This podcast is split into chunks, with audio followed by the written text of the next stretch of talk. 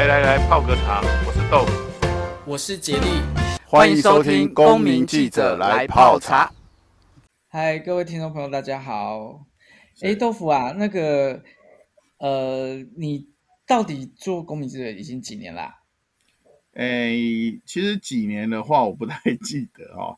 但是我们的 paper 上面的个人首页会有一个加入的这个日那个年月，所以因此呢，我记得这个日子就是大概是二零一四年。OK，二零一四年，那其实到现在已经也八年喽，八年多了。对对对对呃，我看你的产量也蛮多的，报道的那个量也蛮多的，而且呃，每拍一则，然后那个上传、剪接啊，上传的速度都蛮快的哦。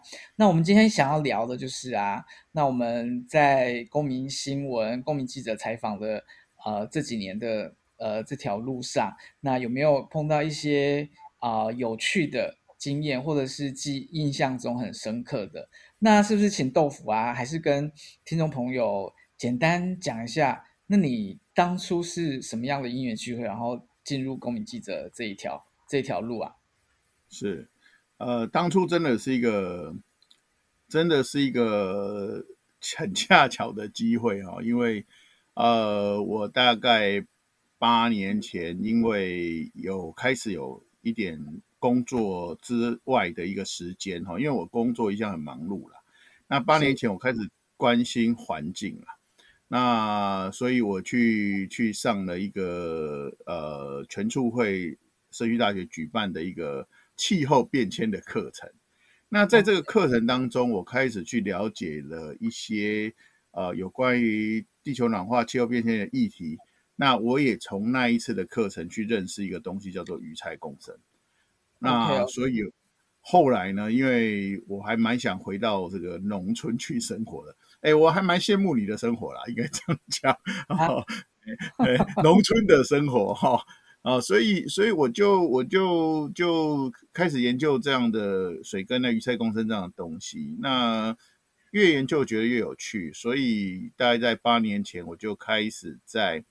呃 PayPal 开了账号，然后试着把我接触到的鱼菜共生的东西，呃，拍成各种的采访。我我是以采访为主了哈。那早期当然我也写过呃文字报道，但是后来全部都是改影像报道、影音报道了。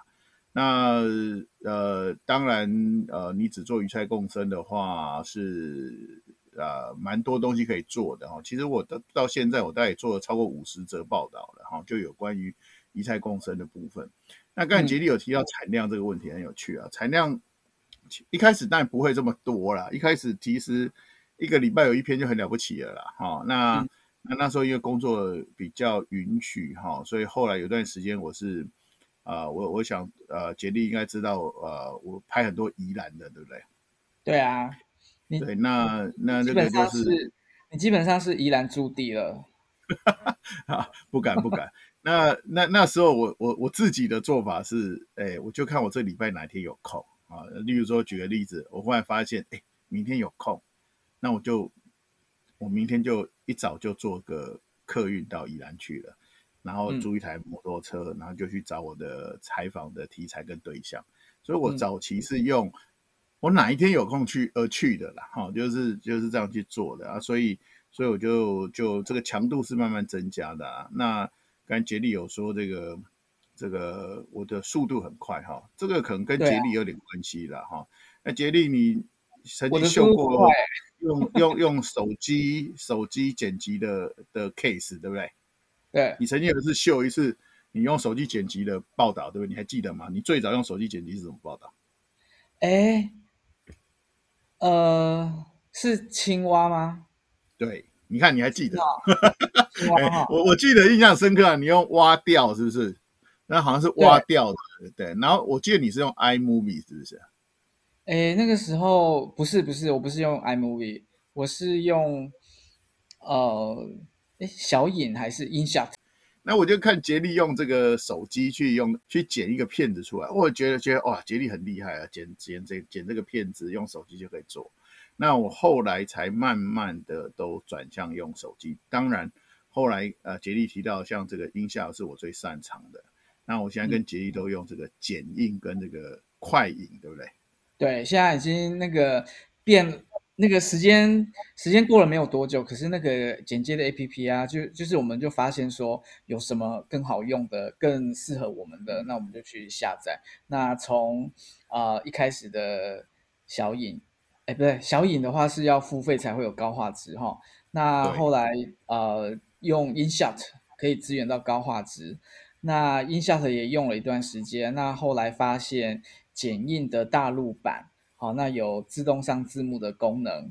好，那就是大我我也带着学生就下载这个这个剪映大陆版。那后来剪映的国际版啊，也支援到那个自动上中文字幕的部分了。好，那最近最近那啊、发现哈，那个豆腐发现快影，好，快影的话就是可以，它也是一样可以自动上中文字幕，可是它的那个功能。呃，上呃这个转繁体字的功能更强大，比剪映更强大，而且它在那个错字的部分又呃更呃更为更为精更为精精确啊、所以我们现在都用用到快影了。对啊，那因为这两年我其实我都一直在跟杰力做这方面的交流，哎，我发现什么新东西，他发现什么新东西，我们就会互相交换。所以大概这两年，我全部转向用手机去做拍摄。那用手机去做拍摄，我早期是用单眼。那现在用手机拍摄有另外一个好处是，手机可以直接剪辑。啊，那我我我我们产量快跟我们产量多跟快的原因就是啊，拍完了手机要剪辑就很方便，因为你不用把它再复制到电脑去，你也不用还带一台电脑到处跑。那所以我们可以用零碎的时间去剪片，哈。那我还记得我上礼拜跟那个杰利呃约吃饭，哈，然后吃完饭之后我们就各自解散，他往淡水去，我往这个桃园去。结果你在哪边剪片？我在我就在那个淡水啊，然后找一间那个便利商店啊，就开始做剪接的工作。对呀，对呀，这这这这这件事也是我常干的啊，因为我们常常要等待嘛，等上课啊，等干嘛，所以就会去找一家便利商店买一罐饮料，然后就开始剪片。那那一天我是在，然后找到一间咖啡厅很不错，没有人，好，那我就跑去咖啡厅里面剪片。那杰力这就在边上那剪片，所以这个大概是我们产量比较快的地方。那那呃讲回来就是说，呃其实我我觉得呃因为中国因为这个。短视频，短视频，哎，他们都叫短视频啊，就短片的 APP 很盛行，所以他们延伸开发出像这个剪映啊，或者是这个快影，那事实上是里面有很多的功能都是已经是不比手用那个电脑来剪辑差了，所以我们都都慢慢的去 转移这个我们的操作模式。那杰里，你觉得手机剪辑还有什么好处？呃，这个第一个方便性，然后再来就是因为所有拍摄的素材都在手机里面，然后需要的空间也比较小嘛，对，所以哎，蛮多好处的，就是可以很快速的，然后找一个角落，然后就可以呃把我们拍到的主题，然后剪接完成这样子。对啊，对，所以它不受时间，不受不太不太受不受时间嘛，那也不受空也不太受空间的限制了。因为以前我们在用相机用 DV 拍回拍了之后，还要比如说可能要回到自己的家里啊，用桌上型电脑、笔记型电脑剪接，或者是我们在教学的时候的话，就要找一间有电脑的教室才有办法剪接。所以我们现在手机拍摄。啊、剪接，然后不受空间的限制了，而且一机搞定。那这个对我们剪影片的人，呃，或者是新闻记者来讲，哇，那个即时性、快速性都那个非常的便利。是，而而且我们有教学的需求哈，所以因为大家如果都愿意用手机去做剪剪片的动作，他们真的就不用额外再去准备一台电脑。那准备电脑是一回事了哈，那说实话了，上面的剪接软体也是要钱啊，好啊，那你电脑等级又不能太差哈，所以我觉得手机剪辑会让整个门槛是降低的。那事实上，我常常在跑一些呃记者会采访的现场，我发现现在也有传统的媒体，啊，不管是平面报社的，或者是电子媒体，或者是网络媒体，他们的记者现在既然也用手机在拍。嗯，那你有观察到呃，他们也在现场，因为因为有一些那个记者会场合啊，那他们在采访完之后，那有很多文字记者就。要赶快在现场就把稿子就要上那个写好，就要上即时新闻。那你有观察到有一些这个记者有可能也也用手机来剪接的吗？呃，我我发现哈，尤其是现在所有的媒体都会做网络版，那呃，有时候他们有些新闻是直接在像脸书这样的媒体上发表发布。那我现在判断的依据是根据字型。因为手机的字型你是辨识的出来的，你看那个字型的样子跟那些呃字型的模式，你大概就知道它这个三十秒的影片大概是用手机剪的。哦，那有一些是真的可以看得出来，他就已经是可以接受，但并不是所有的媒体哈，例如说可能有些比较老牌的媒体啊，他可能比较会要求严格、严格、严格一点啊。不过有一次呢，我在很多年前，我到台中去做一个采访，而我现场看到苹果的，那时候苹果还在哈，苹果苹果新闻网嘛，就因为现在苹果已经不见了哈，现在现在各位看到的苹果日报、苹果新闻其实是别家的哈。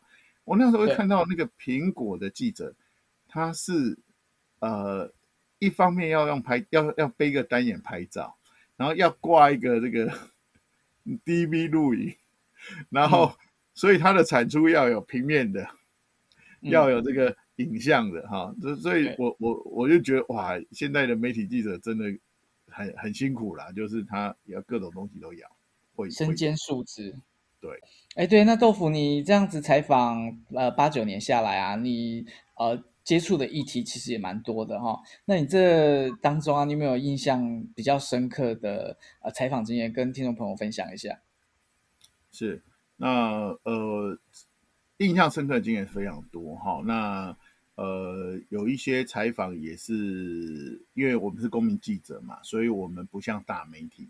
那我们有一些采访都是自己去开发的。那第二件事情就是，有些是生活上看到一些小事情，我们就会直接进入一个采访的模式哈。那有几个印象深刻，跟大家分享一下了哈。哎，其实应该是蛮多的。那我我挑几个比较有趣的，呃，也不能算有趣啦，就是呃比较有故事的，应该这样讲哈。嗯，那呃，我常常去拍一些文资抢救的的新闻，呃，但是我先忏悔了哈，我现在去做过的文资抢救的新闻，哎，目前没有抢救成功的。呃哦呃，就是我拍过，大家到最后都拆掉。好，OK，好了，好。那题外话，题外话。那有一次就是印象非常深刻，就是北投公园有部分的东西，就是属于有人提报那个是呃比较呃属于历史历史脉有历史脉络的哈。嗯，因为现在你要提报古迹比较难，它可能是提报历史建筑或者是其他的部分哈。那。呃，因为我是在网络上看到这些讯息的，我的很多的采访讯息的来源都是来自网友或网络上的一些社团。呃，我觉得这个是大家都会慢慢用这种方式去找新闻的来源跟关注社会的大小事。那那时候我们就看到说，呃，有一个现刊哈，就提报，然后会有委员去现场，然后就会有提报人去现场，然后因为北投公园是台北市政府的，所以台北市政府的文化局也派人去现场。那他可能有公园路灯管理处啊，就是他把公园围起来了，他要做一些施工。但是呃，文资的关心的民众会觉得说，呃，里面有一些东西是从日本时代就有的东西留到现在。那如果你把它破坏了，对我们来说就是丧失掉一个东西。所以呢，就提报了，那提报就是需要组成一个所谓文字审查的小组，外聘委员进来做审查。那呃，在网络上发布这样的讯息，就是说希望说有兴趣的啊、呃，对这些文字有兴趣的朋友呢，赶快哪一天我们要去，那欢迎一起来声援。那我我就去啦。那但是他们在网络上有讲过一件事情，我觉得蛮好笑。他说，请大家自备安全帽。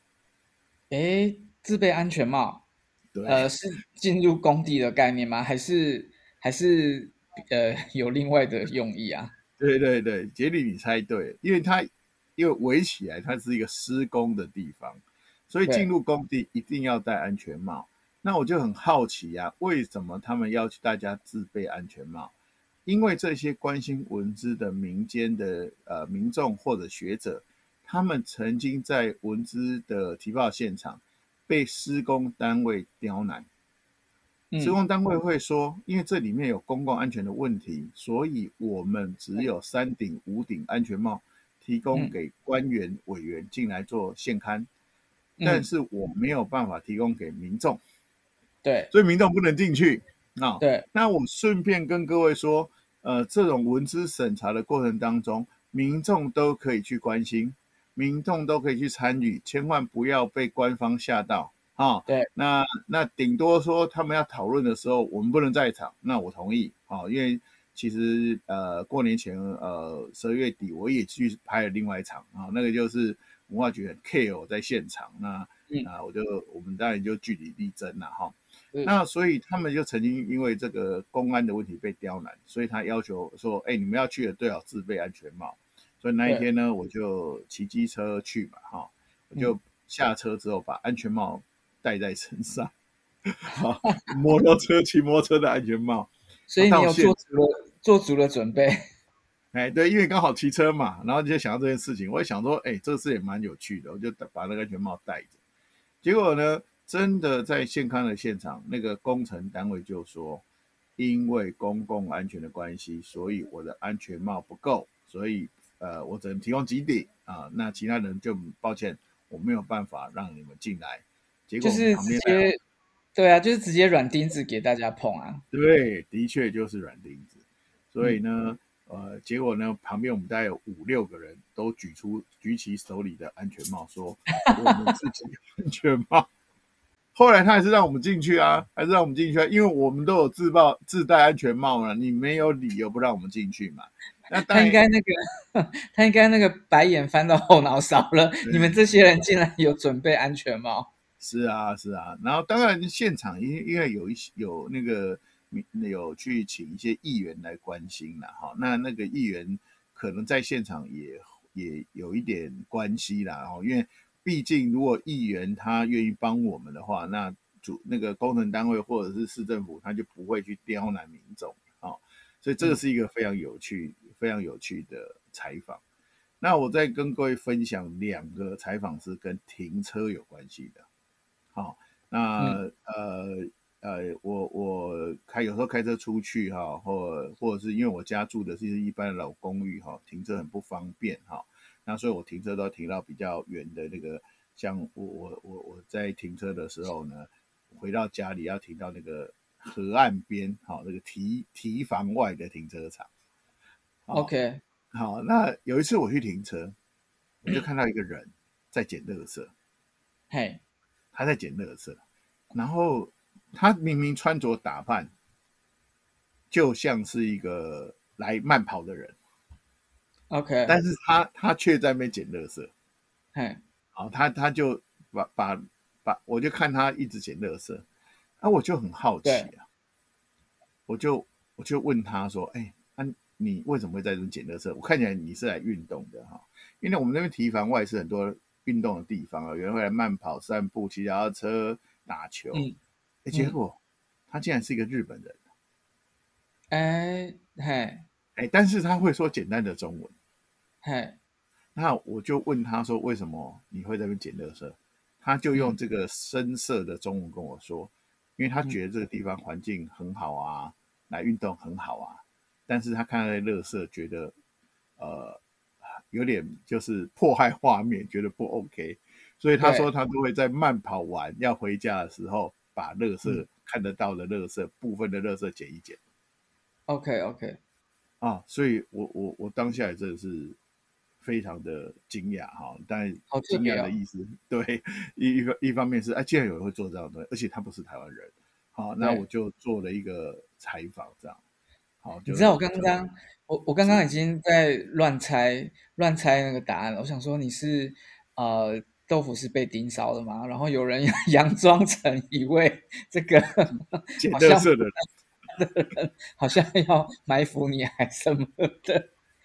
不好意思，电视剧看太多了。对对对对。那那这个是一个停车的一个 case。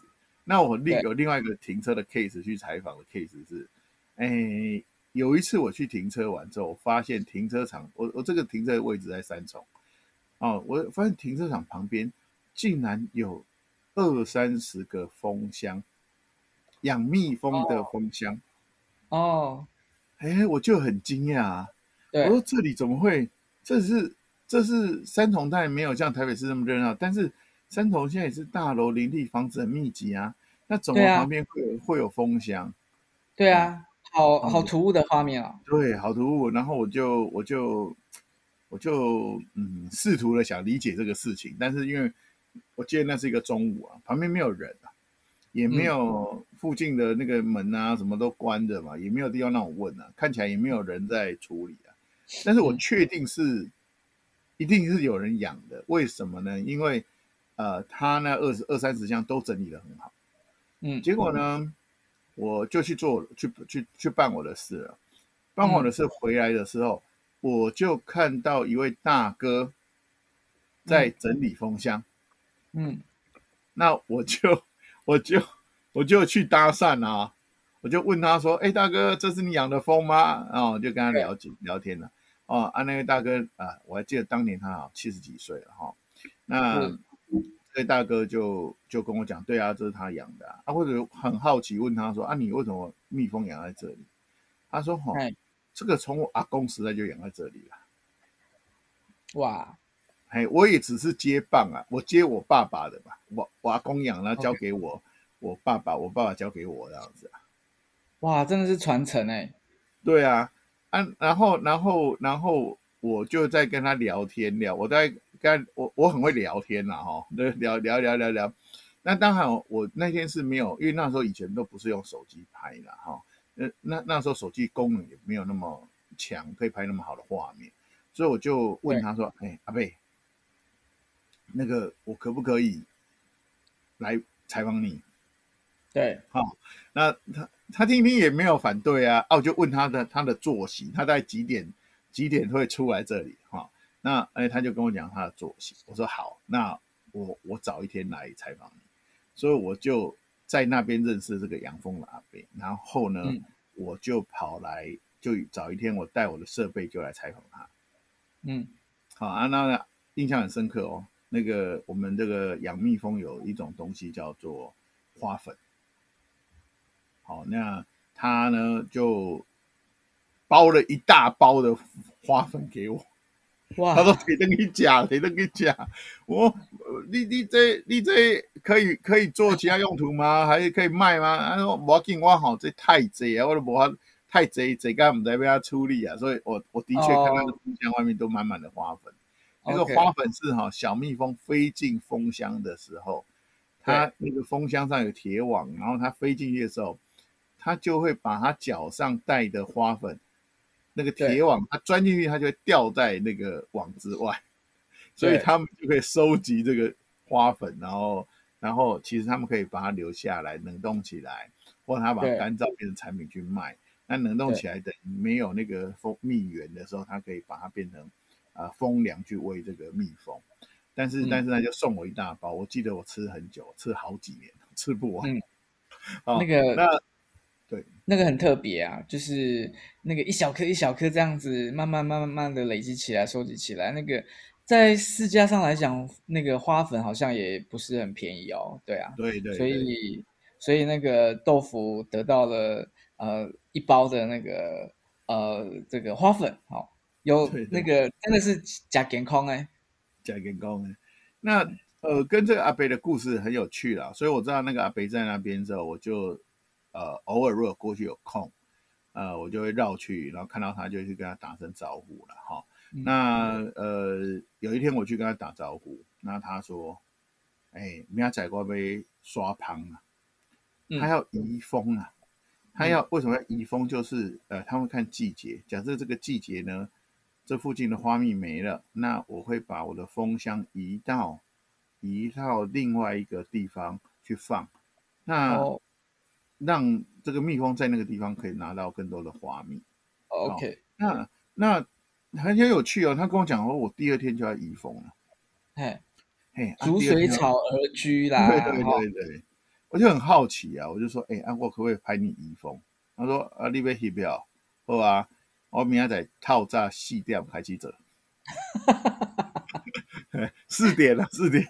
哦，那那因为他他在他在三重啦，哈、哦，所以我当天就就打电话回家跟家人讲说，我不回家了，我要睡在公司，欸、因为我公司在三重，我在公司眯一下。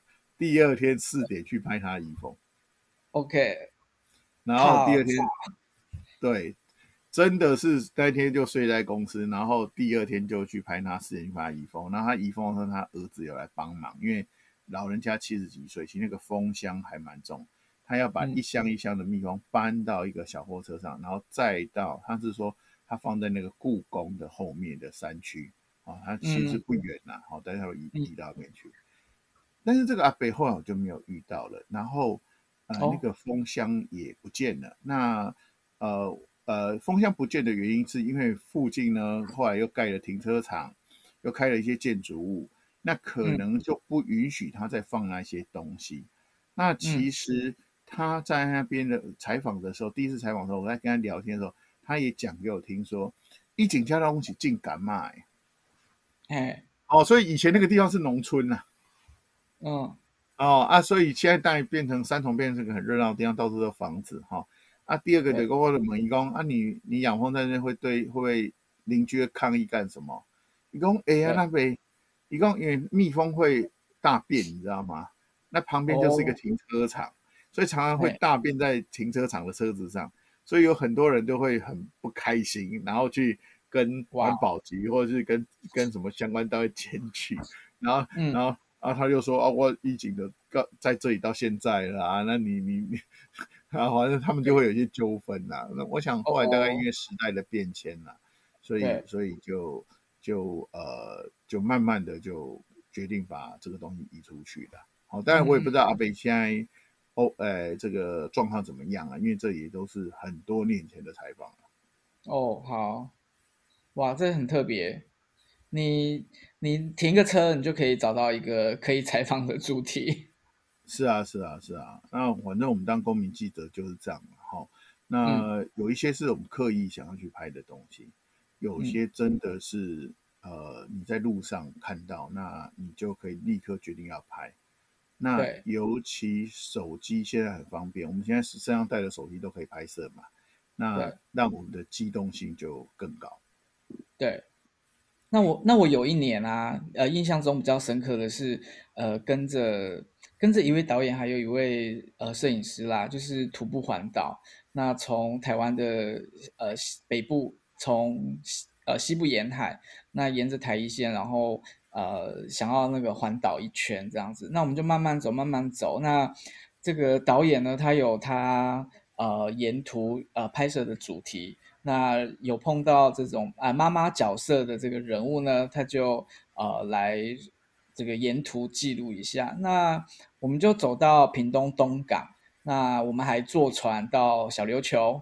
好，那我们在小琉球呃好像住了一晚吧。那我们到小琉球之后，那大家一定会去的那个花瓶屿。好，那我们就到那海边。那到了海边，我就发现有一位。呃，看起来还穿着还蛮时髦的一个 lady 哈、打扮上来讲的话，那他在拿着垃圾袋在捡拾海边的垃圾，嗨，那我就观察了一下，就只有他一个人哈、哦，也不是说一个一整个群体，一个一个团体在捡垃圾哈、哦，那我就呃去跟他呃好奇哈、哦，那个诶那个。记者哈，通常一定是会有好奇心的哈，对很多事情，那我就也是跟他攀谈啊，哎，发现他哦，原来他本身是小琉球的人，不过他因为呃工作啊、念书啊，然后结婚啊，所以他其实是住在那个啊、台湾本岛。那他会利用他自己啊、有空的时间，然后回到小琉球，然后去捡拾这个垃圾，因为他觉得呃海边哈、到处其实现在都可以看得到海洋海漂垃圾。那他就是尽他自己可以的能力，然后去捡拾垃圾，所以我就呃拍了他，然后访问他，那也做成一个这个净滩的报道。那个现在哈净滩净滩这种东西啊，在各个不同的社团、不同的单位哈，甚至是一些企业，那都会呃不定时的举办这个净滩活动。那我自己发现哈，那个海洋垃圾实在是要捡，真的捡不完啦，没办法捡完。那但是这种，诶，这种对的事情啊，还是尽可能的要持续的做下去。所以我就嗯做了一次一篇这样子的一个报道。是，那个海费真的是一个很大的问题哈。现在很多人都还在做这个事情，都做真的都是捡不完。对，好。杰利，我有看到你之前拍的是用 iPhone 七，对不对？哦，对，那个之前用第一颗第一篇用手机剪接的，iPhone 7，呃，我那个时候是 iPhone 七啦，然后用剪接的软体是那个小影，我记得我那个时候有付费，所以可以支援到那个，水印。哦、所以对，没有浮水印可以支援到高画质，对，了解了解，哎，不然那个浮浮水印看起来蛮伤眼的。哎，就就就还好啦，因为那个其实现在 A P P 专业的 A P P 设计的其实都还蛮好用的。那偶尔这个有一个他们的 logo，我都觉得还好啦。好，那我们今天就先聊到这边。那呃，其实我跟豆腐啦，那在新闻采访、公民报道的记录上呢，那可以聊的一些有印象很深刻的经验都还蛮多的。那我们可能就下一回再聊喽。好，各位听众朋友，我们就下回见喽，拜拜，拜拜。